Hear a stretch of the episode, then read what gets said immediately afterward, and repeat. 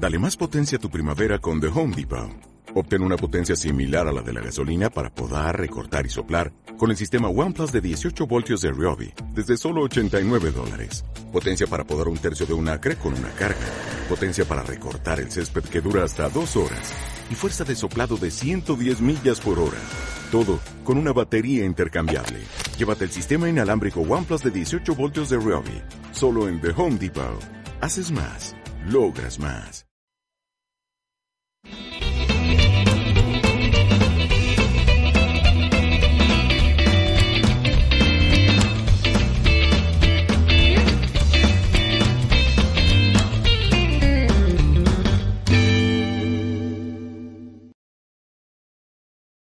¿Qué tal? ¿Cómo están? Bienvenidos a este programa Kilómetros de Vida para viajar ligero y si es posible en la bolsa con una nariz de payaso para que sea más fácil reírnos de todo, incluso de nosotros mismos. ¿Cómo están? Yo estoy muy feliz. Mi nombre es Elizabeth González.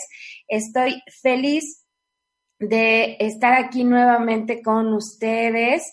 Esta vez que pues vamos a seguir hablando de estos temas tan interesantes que tanto les ha llamado la atención y que sobre todo me han pedido que siga hablando de estas heridas de la infancia. Y el día de hoy vamos a hablar de una herida que a mí se me hace muy interesante, sobre todo porque esta es una de las heridas que más repercusiones tiene en nuestras relaciones de pareja. Y es que nosotros eh, vamos a estar hablando hoy de la herida de abandono. Así es que, por favor, invita a que más personas se conecten. Ya sabes, tu comadre, tu amiga, esa que constantemente está teniendo situaciones complicadas con sus parejas, que si siente que las abandonan, que si sienten que nunca encuentran a la pareja correcta, que estas personas que sienten que ellas dan muchísimo en las relaciones y que no son igualmente correspondidas, estas personas que no pueden estar solas, este, prácticamente, eh, prácticamente nunca, ¿verdad? Y este, todas tus amigas, tus comadres, tus conocidas, tus vecinas que tengan este tipo de situación, invítalas a que vean el programa porque hoy de verdad que puede estar bastante interesante para todas ellas. Te pido un segundo solamente porque pues vamos a este a compartir esta transmisión en redes sociales para que pues mucho más personas se puedan conectar. Si está en tus posibilidades, pues también ayúdame a compartir para que esto llegue, como te decía, pues a mucho más personas. Muy feliz porque estamos ya también en Spotify. Home Radio ya se encuentra en Spotify con todos los programas que se transmiten por esta estación y por supuesto kilómetros de vida que me siento tan feliz y afortunada porque entonces así es muchísimo más fácil que nos escuches donde quiera que te encuentres a la hora que sea pues muchísimo más fácil para ti. Así es que, pues bueno, pues ahí está la invitación. Te invito a que compartas y a que le avises a todo mundo que el programa de hoy va a estar interesante. Entonces, pues bueno, ya estoy compartiendo, ya estoy atenta a tus mensajes, estamos en vivo. Eh, por favor, cualquier pregunta, cualquier comentario, eh, hazla, haznoslas llegar y yo estoy aquí atenta a todos ellos. Bueno, pues les decía, hoy vamos a hablar de la herida de abandono. Esta herida que se gesta también en los primeros años de vida y que tiene que ver con la ausencia de alguno de nuestros progenitores. Em, a diferencia de la herida del rechazo, que el rechazo tiene que ver con esta situación de que nuestros papás en algún momento tienen esta sensación, esta idea de decir no quiero. En el abandono, la situación que se da es no puedo.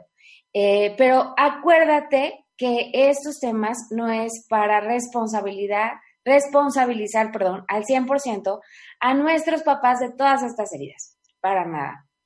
Son heridas que nosotros venimos a trabajar, que nuestra alma viene a trabajar en esta realidad y que por lo tanto mucho de esto tiene que ver con este, la interpretación, nuestra percepción que le damos a las cosas.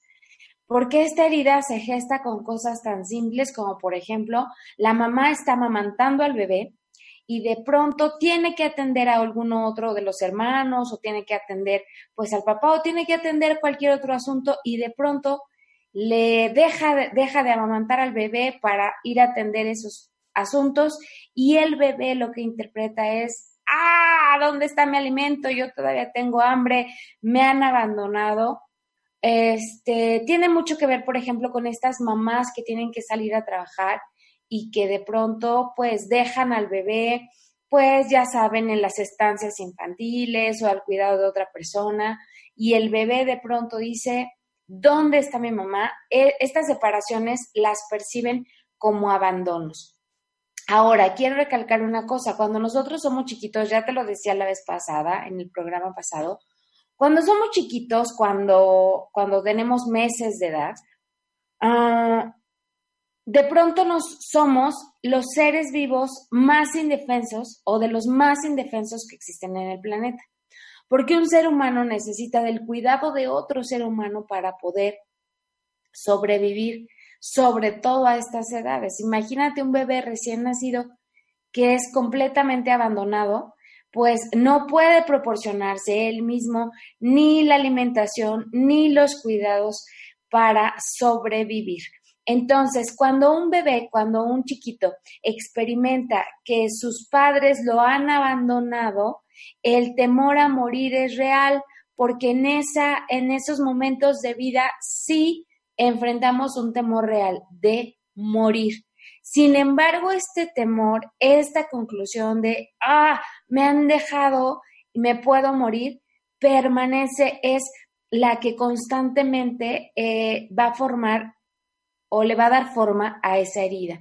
Esta idea, esta conclusión, esta percepción de me han abandonado y si me abandonan puedo morir. La cosa aquí es que, bueno, cuando somos bebés es correcto, estamos ante un peligro real, pero esta herida permanece a lo largo de los años y a veces nos encontramos siendo adultos sintiendo todavía que si alguien nos abandona, verdaderamente nos podemos morir. Y entonces, pues bueno, eso convierte esta herida en algo de verdad, este, pues bastante interesante. A, mí se me hace interesante la manera en que ya de adultos nos seguimos comportando y nos seguimos viviendo como en esta vulnerabilidad de, de depender de, de, otra persona. Y realmente por ahí va este, el sentido de esta herida, porque las personas que tienen o tenemos esta herida, vamos a utilizar una máscara que es la máscara del dependiente, una persona que constantemente cree que necesita el apoyo de los demás y que de alguna manera toda su actuación en su vida adulta va a ser pasado cuando esto dependiente. Somos chiquitos cuando, pues, cuando pues, tenemos meses de edad. Uh, de pronto nos somos los seres vivos más indefensos o de los más... Perdón, es que se estaba escuchando como que se, está, se estaba eh, repitiendo el audio, pero ya se fue. Ok, listos. Ay, la cosa aquí es que yo soy tan distraída que cualquier ruido, cualquier cosa, hace que se me vaya el hilo de donde me, me quedé. Entonces, ustedes disculparán, en un segundo ya lo retomo. Bueno, pues entonces estamos hablando de la máscara del dependiente, de la herida, de la, del abandono. Ahora, si tú eres mamá y me estás escuchando en este momento y de pronto dices, ay, es que yo también me salgo a trabajar, es que yo también llevo a mis hijos a la estancia infantil o de pronto los tengo que dejar con familiares para que me los cuiden.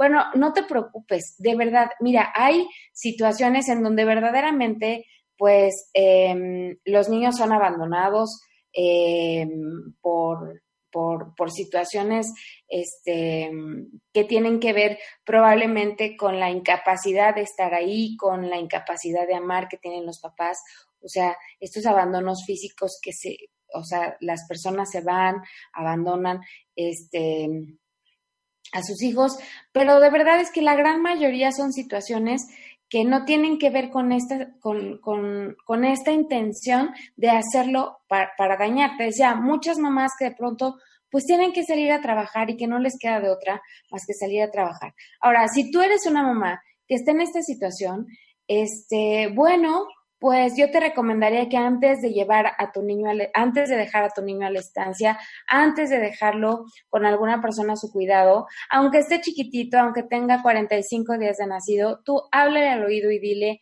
mi amor, esto es temporal, me voy a ir un ratito, me voy a ir a trabajar, al rato regreso por ti, aquí te van a cuidar, etcétera, etcétera. Em, porque la percepción del niño, bueno, pues puede ayudarle a comprender que no es que lo estés abandonando de por vida, sino que solo un momentito. Y ahora, siempre recuerda que estas heridas son esas asignaturas pendientes que tiene el alma y que va a venir a trabajar.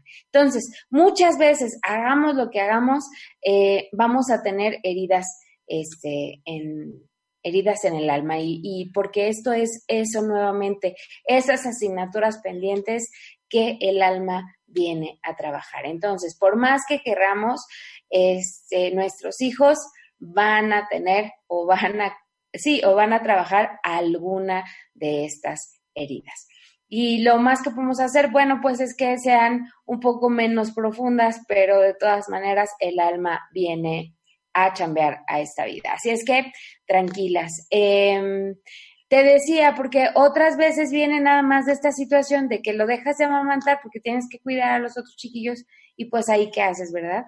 Entonces, pues bueno, probablemente siempre estar en comunicación con este bebé diciéndole, ahorita vengo, voy a cuidar a tus hermanos, regreso, no sé, este, pero no te angusties tanto. Todos los seres humanos estamos diseñados para pasar y trascender todas estas asignaturas pendientes. Lo que sucede con la herida del abandono es que de las cinco heridas, las personas que viven esta herida de manera más profunda o como su herida principal son las que más van a tender a ser víctimas. Y entonces, ¿qué es una víctima? Es una persona que constantemente está creando problemas de absolutamente todo, que dramatiza prácticamente todo lo que sucede en su vida, o sea, que hace unos rollos impresionantes de, pues es que si no le llamaste para avisarle que ibas a llegar tarde o que no ibas a llegar o que, bueno, hace drama por absolutamente todo. Entonces, pues bueno, estas personas normalmente vamos a sentir que lo que nos pasó de veras fue algo súper, súper significativo y que de veras nos cuesta mucho trabajo trascenderlo.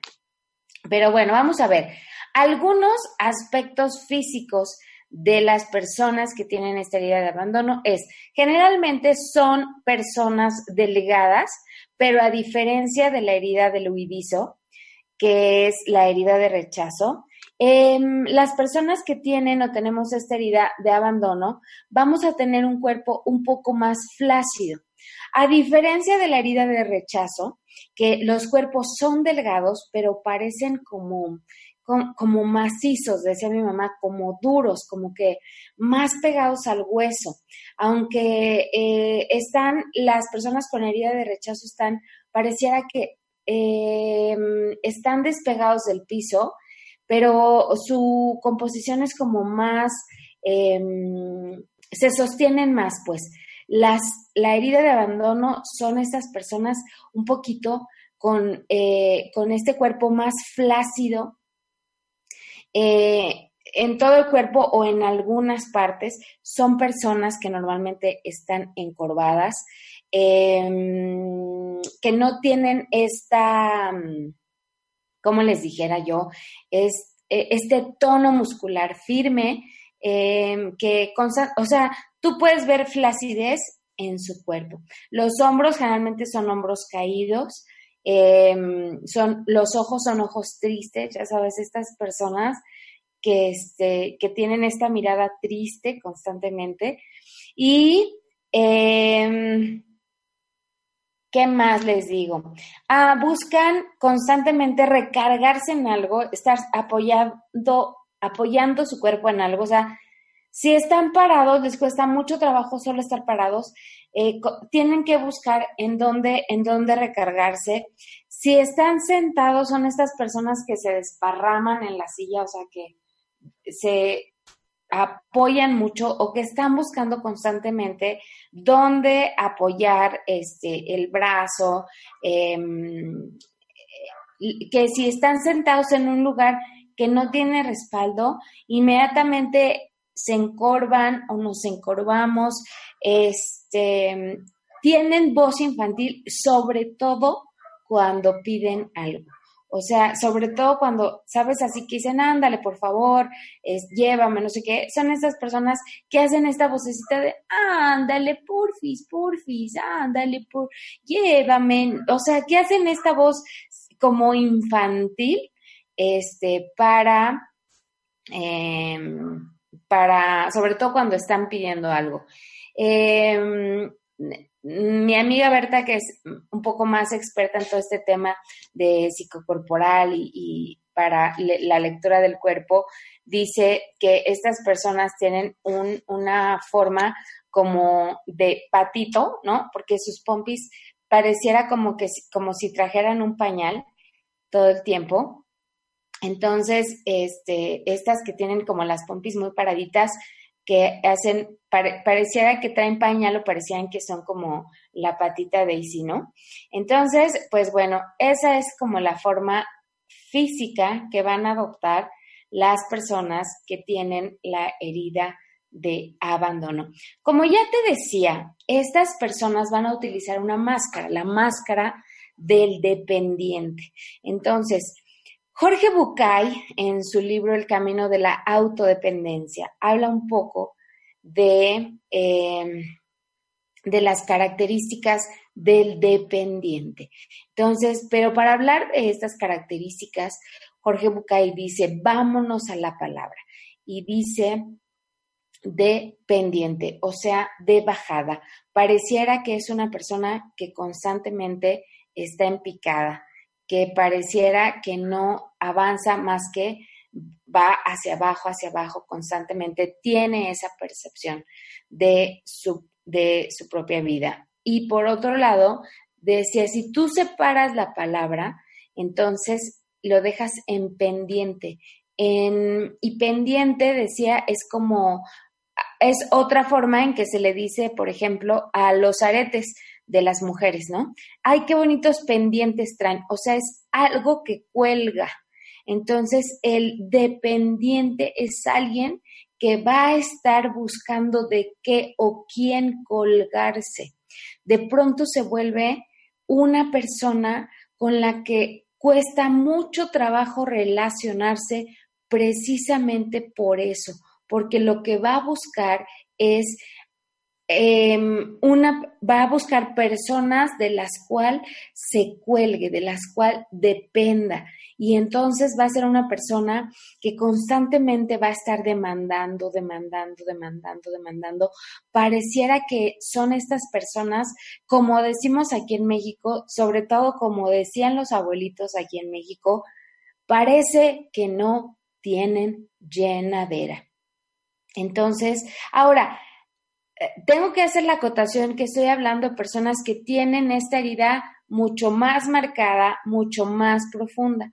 La verdad es que casi todas las personas tenemos rasgos de las cinco heridas, pero entonces tú de pronto puedes decir, ay, pues yo tengo algo, algo de eso, pero no tanto, entonces no es mi herida. No, yo estoy hablando de las personas que tienen esta herida muy profunda, pero habemos muchísimas personas que aunque no tenemos esta intensidad, pues tenemos algunas secuelas y que así como que nos vamos comportando. Entonces, em, vamos a buscar, se vuelven, te decía, personas que de pronto puede ser muy complicada la relación con ellas porque son personas que se cuelgan, que parece que de verdad necesitan de ti para vivir.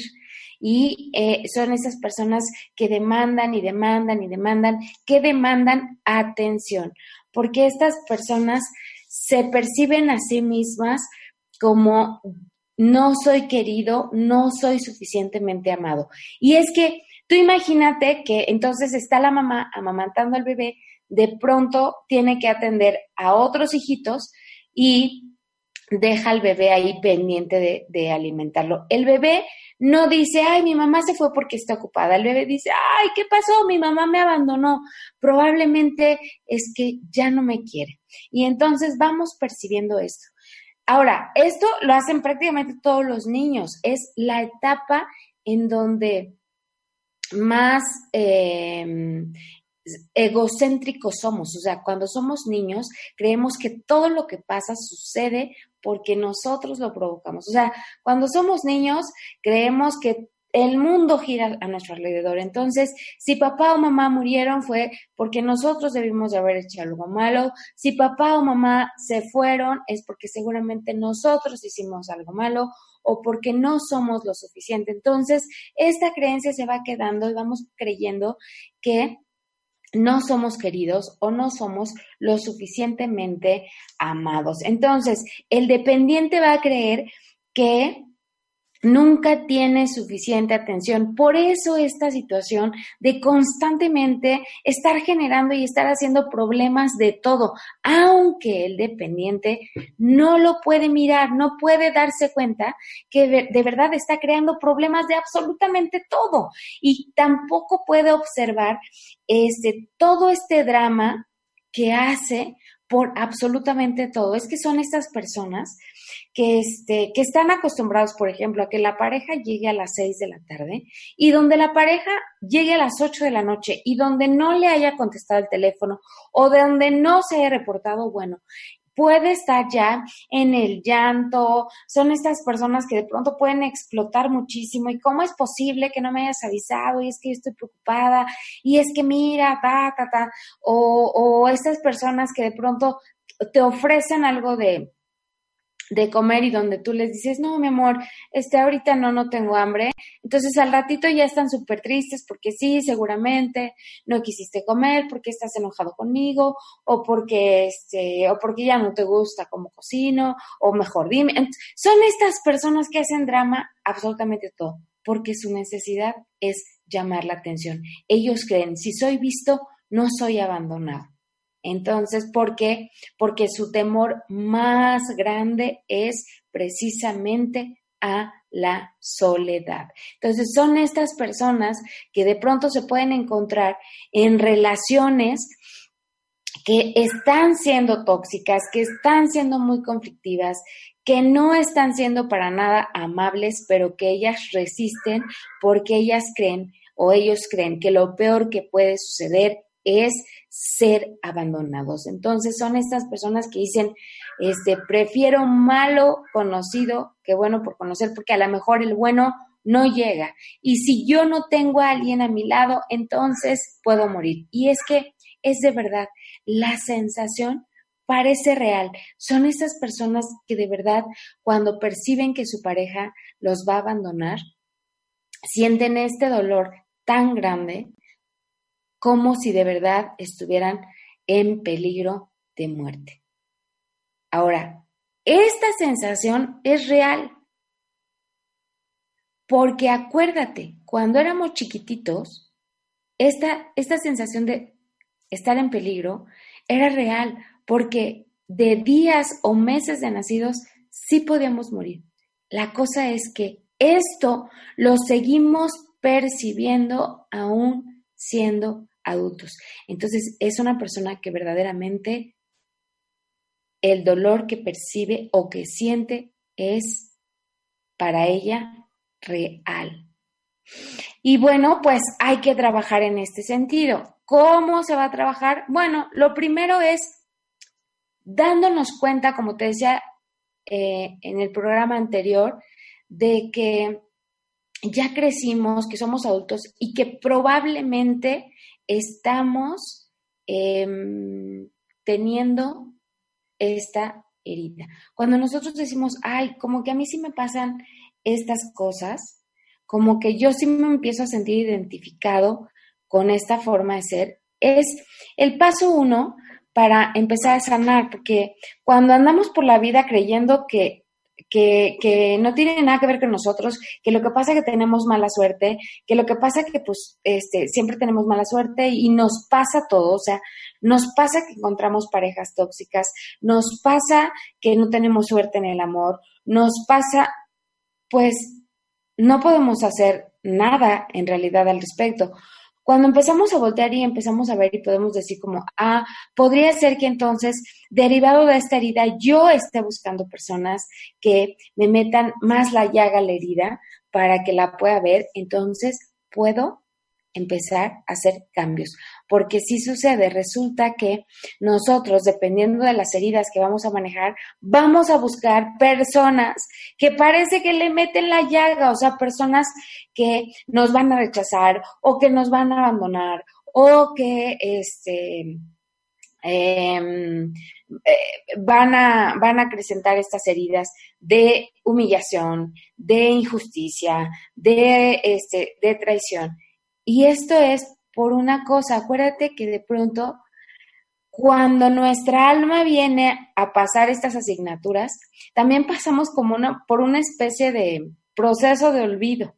Y entonces vamos generando todas estas cosas para que volteemos a ver esas heridas o volteemos a ver esas asignaturas y entonces podamos empezar a trascenderlas, podamos empezar a sanarlas, podamos empezar a elegir diferente. Entonces, las personas que tienen esta herida de abandono constantemente están necesitando el apoyo de los otros. Em, están buscando constantemente la aprobación de los otros. Les cuesta mucho trabajo tomar decisiones ellos solitos. Y entonces son estas personas que dicen, amiga, ¿y tú qué dices? ¿Me pongo este vestido o me pongo el otro? Amor, ¿tú qué dices? Eh, ¿Si voy o no voy? Amor, ¿tú qué dices? Este, ¿Tomo esta decisión o no? Amor, ¿tú qué dices? ¿Este color de labial o el otro? Constantemente están pidiendo la aprobación y el apoyo de los otros. Em, pero también son personas que sin que nadie se los pida explícitamente, aunque bueno, algunos de ellos sí se los piden, pero más bien eso tendría que ver con otra herida, pero van a tomar el papel de papá o mamá en prácticamente todas sus relaciones. Este, toman o cumplen el papel de papá o mamá ante sus hermanos y ante sus parejas. Y esto de pronto se puede volver muy complicado porque, por un lado, este, el anhelo oculto atrás de tomar este papel es que me halaguen. Otra vez es ser visto. Otra vez el anhelo es, si yo actúo como tu papá o como tu, como tu mamá, me vas a necesitar y puede ser que entre más me necesites, menos me quieras dejar. Pero se vuelve una cosa súper complicada porque, por ejemplo, cuando la relación es así con los hermanos, de pronto son estos hermanos que nos caen gordos, ¿no? Que decimos, ay, es que tú me quieres mandar para todo, y es que se tiene que, tenemos que pedir opinión para todo. Y, empezamos a sentir como este mm, malestar hacia con ellos. ¿Por qué? Porque los hermanos eh, sabemos que ellos de alguna manera energéticamente este, no son nuestros papás y entonces energéticamente hay como un rechazo. Y en la pareja sucede algo extraordinario. Todas las personas que son expertas en constelaciones dicen, si tú funcionas como el papá o como la mamá de tu pareja, no te sorprendas que más adelante te presente a tu nuevo yerno. Si tú funcionas como el papá o la mamá de tu pareja, no te sorprendas de que más adelante te presente a tu yerno o a tu nuera. Entonces, y muchas personas de verdad funcionan o funcionamos como los papás de nuestras parejas. ¿Cómo nos damos cuenta que estamos funcionando como los papás de nuestra pareja? Bueno, pues como dice mi amiga Berta, experta en constelaciones y psicocorporal, si tú le hablas a tu pareja como le hablarías a cualquiera de tus hijos, ojo. Y esto es, a veces de verdad son estas mujeres, estos hombres que, por un lado, así les decimos, a ver, mijita, a ver, mijito. O sea, son nuestras parejas, pero le decimos así, a ver, hijo, ven para acá, a ver, hija, ven para acá. Si tú le dices así, por favor, es lo primero que te voy a pedir que modifiques. Tu pareja no es tu hijo o no es tu hija. Y hay de verdad, hay muchísimos. A mí me ha tocado mucho ver, sobre todo, este, hombres que así les dicen a sus esposas, a ver, hija, ven acá. A ver, hija, haz esto. Hija, hija, ¿no? Hijo, hijo. Este, entonces, así. Tan, este, cuando muchas mamás que mi vida, así no se come, no se abre la boca. Este, mi amor, límpiate la boca. Mira, estás todo sucio, límpiate. Oye, mi amor, la ropa no se deja tirada. O sea, estas cosas que le hicimos a nuestra pareja, que de pronto decimos, caray, si se lo dijera mi hijo, o sea, es igual. Estas personas, sobre todo, yo he tenido este contacto con muchas personas que dicen, bueno, ¿qué dices? ¿Cuántos hijos tienes? y dices tres. Y luego dicen, bueno, en realidad cuatro, porque mi esposo también es como mi hijo.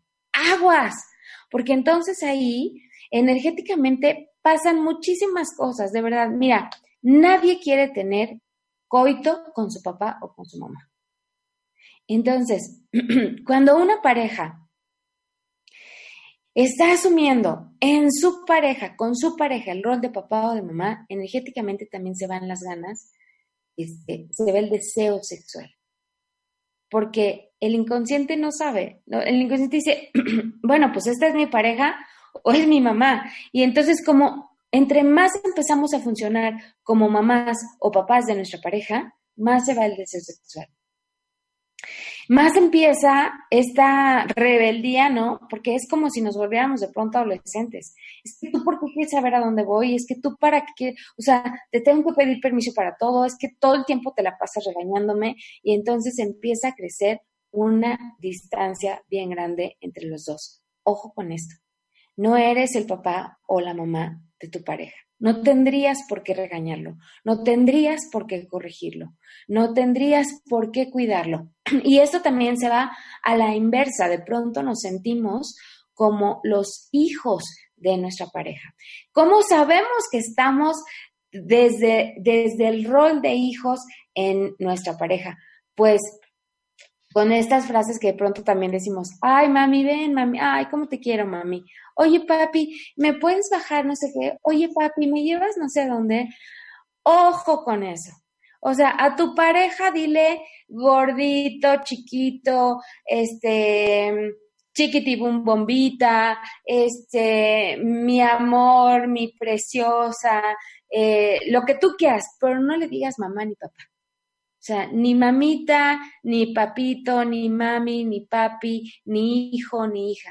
Porque de verdad que estas son señales que estamos entrándole a, la relación desde un papel que no nos corresponde. Entonces, estas parejas que de pronto son súper demandantes, papi me llevas, papi me haces, papi me das, ay papi, pues es que entonces este, también podemos darnos cuenta que estamos entrando a estas relaciones de pareja desde un papel dependiente cuando tú te haces esta pregunta de decir, a ver, ¿para qué quieres una relación? Y donde tu respuesta sea, para que me cuide, para que me proteja, para que me lleve, para sentirme amada, para... Y que tus respuestas se parezcan a una demanda que le harías a un papá o a una mamá cuidado, porque entonces va a ser una relación donde vas a estar desde un papel de dependiente, donde vas a sentir que necesitas al otro para vivir. Este, hago una pausa para saludar a las personas que nos están siguiendo, a Lucy Elvia, a Eloísa, a Soara Espinosa, a Ana María Montes. Qué gusto que estén aquí. Muchas gracias. Como les decía, pues em, si les gusta este programa, si les gusta todos los temas que se comparten aquí, compartan también la emisión en sus redes sociales. Este, ya les decía que Home Radio ya está en Spotify, eso es fabuloso y estoy encantada de, de, haberme enterado hace poco. Y entonces ya también nos pueden escuchar por Spotify. Y entonces, pues bueno, ¿qué les digo? Entonces, este, algunos tips para estas para mejorar nuestras relaciones de pareja.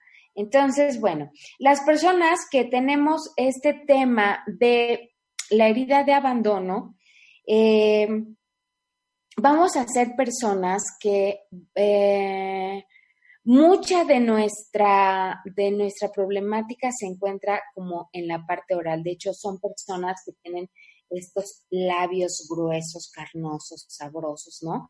Boca grande. Este, entonces, son personas que, como te decía, van a hablar mucho, son personas que pueden también tener algún tipo de adicción, que puede ser adicción a las drogas, al alcohol, al cigarro, a la comida, este, y que van a tener también esta em, disposición a relacionarse con personas adictas. De hecho, em, cuando nosotros trabajamos todo el tema de las personas que aman demasiado, de, estas mujeres este, que tienen, como decimos, que tienen este hambre de amor, este, hombres y mujeres, porque es como el hambre de amor que no pueden estar solos, que tienen esta idea de que todo en la vida iba a mejorar muchísimo si de verdad pudieran estar con alguien, si de verdad pudieran compartir su vida con alguien. Este, casi siempre cuando nosotros vamos entrando a, detalle en este tipo de relaciones, vemos que una vienen de este de hogares pues un tanto disfuncionales donde sus necesidades no fueron atendidas este, y también que tienen esta tendencia a relacionarse con personas adictas al alcohol, a las drogas, a la comida. Entonces, como sus necesidades no fueron satisfechas cuando niños o niñas, ellos o ellas están buscando satisfacer las necesidades de sus parejas, de sus amigos, de sus hermanos. Entonces, son estas personas que están, pues obviamente, al pendiente de lo que puedan necesitar este, sus relaciones. Eh, son estas personas que de pronto se pueden volver muy complacientes, que son muy cuidadoras, que mira, este, tápate porque está haciendo frío, pero mira, ya comiste, pero vente, siéntate a comer, pero este, no hables así porque te puede eh, es que mira, a ver qué tienes, ven, una de las emociones que van a vivir de manera mucho más profundo son esta emoción de la tristeza. La tristeza es una de las emociones que van a sentir, que van a vivir de manera mucho más profunda. Entonces, son personas que cuando tienen esta herida, este, muy arraigada, muy profunda. Em,